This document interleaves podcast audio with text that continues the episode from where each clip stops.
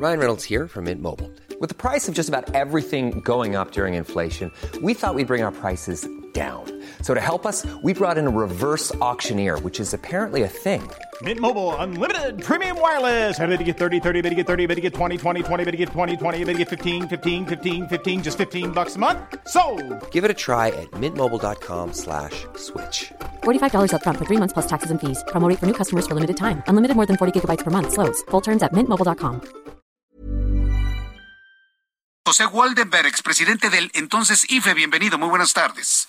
Buenas tardes, muchas gracias por la invitación.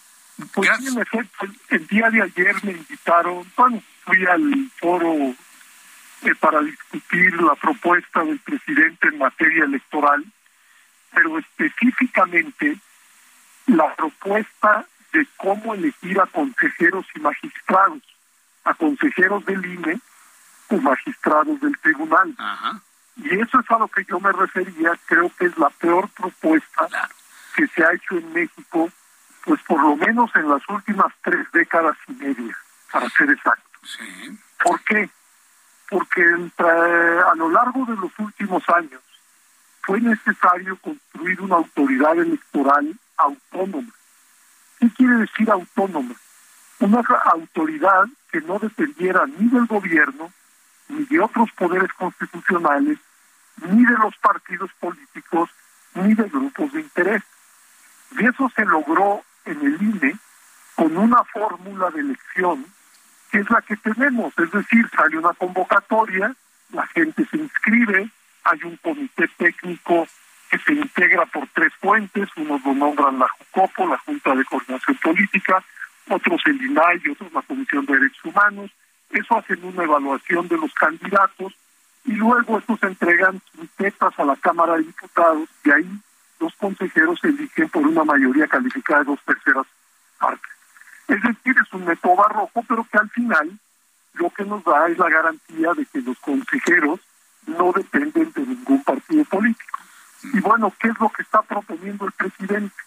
Que ahora sea el presidente el que proponga 20 nombres, las cámaras otros 20 y la corte otros 20, y que hagamos una votación universal.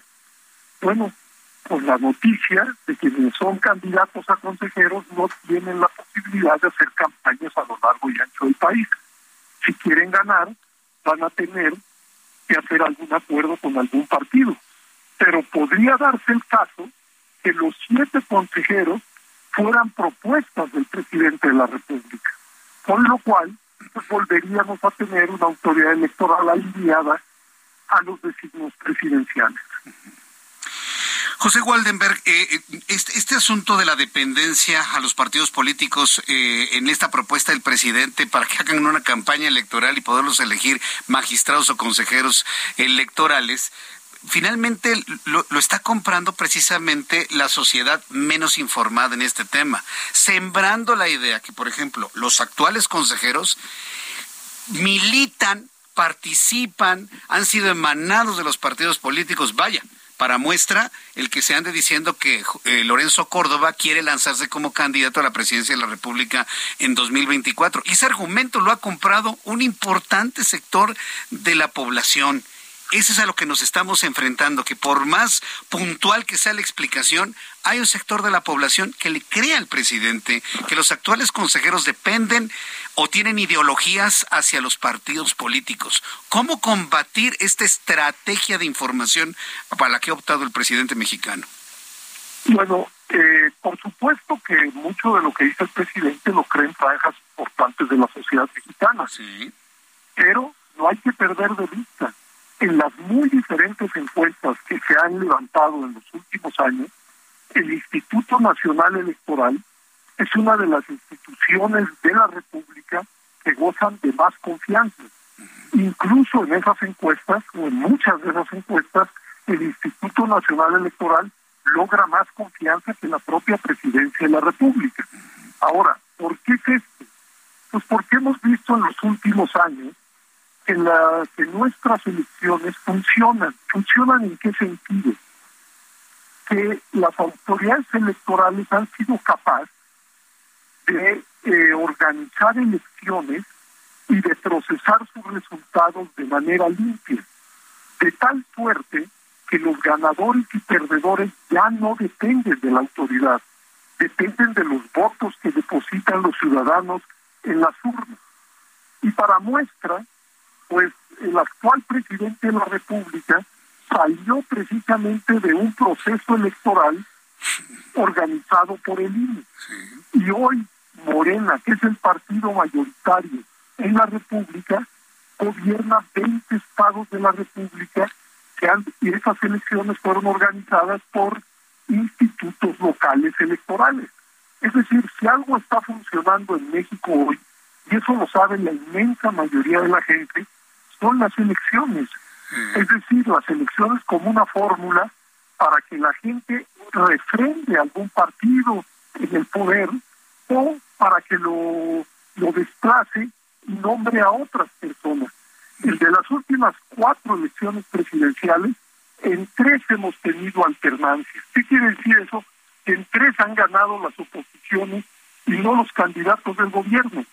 Creo que eso lo sabe la gente. Quienes somos mayores sabemos que eso no sucedía en el pasado en la República y por eso pues hay que preservar mucho de lo construido en esta materia. Eh, eh, yo estoy completa. Hemos, por ejemplo, en los medios de comunicación siempre informado sobre, sobre, sobre estos asuntos. E inclusive, yo no tengo duda que el propio presidente de la República lo sabe. Pero lo que le voy a plantear, José Waldenberg, podría resultar hasta pueril lo que voy a plantear. Pero hay la impresión de que el presidente, independientemente de todo eso, y que él es el resultado de la seriedad y confianza del Instituto Nacional Electoral, él trae en su mente que le robaron la elección del 2006. Y él trae la intención de vengarse del órgano electoral que le robó la elección en el año 2006 y por eso está haciendo todo esto, porque aunque sabe que ha ganado con ese instituto, ahora me la pagan la que me hicieron en 2006. Entiendo lo que le estoy planteando, pero créame que así funciona. ¿eh? Exactamente bien. Ahora, si así fuera, pues digo, si eso es lo que está pensando el presidente, pues está totalmente equivocado. Primero, de los consejeros que estuvieron en el Instituto Nacional Electoral en el 2006, no queda ninguno hoy en el Instituto Nacional Electoral. Pero eso sería conceder a la versión del presidente.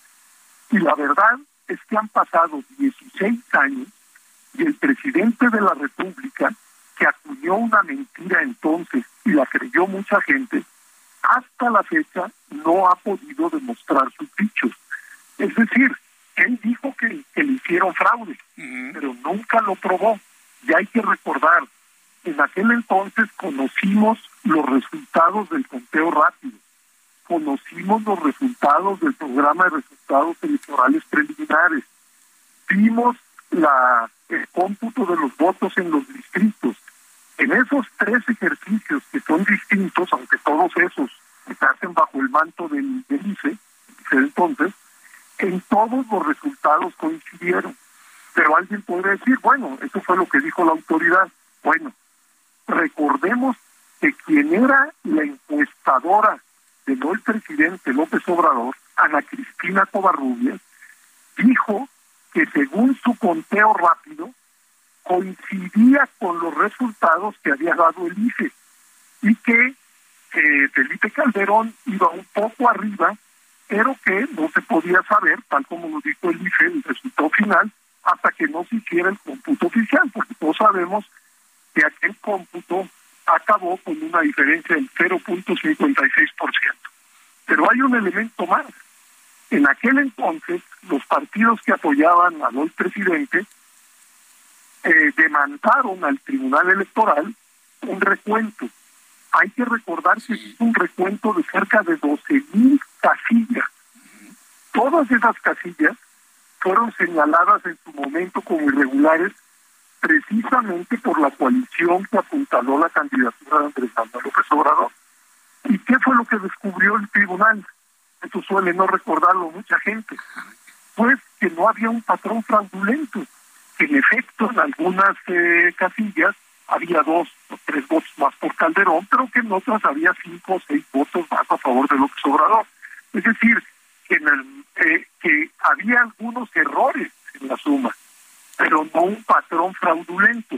Bueno, toda esa información eh, suele ser omitida porque me siguen hablando del fraude del 2006, mientras que de ese lado, digamos, de quienes sostienen que hubo un fraude, jamás se ha aportado una sola prueba.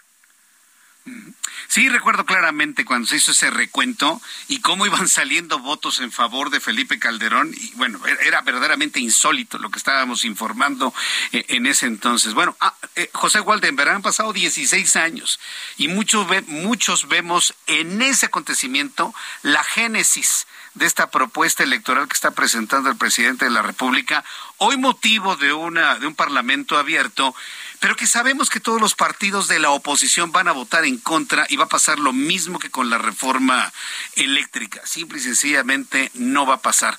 ¿Aún así usted considera que es importante ir a este Parlamento abierto cuando ya sabemos qué va a pasar con esta propuesta de reforma?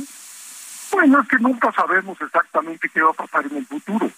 Yo creo, por lo que han declarado los partidos políticos, igual que usted, que esta, esta reforma no va a pasar.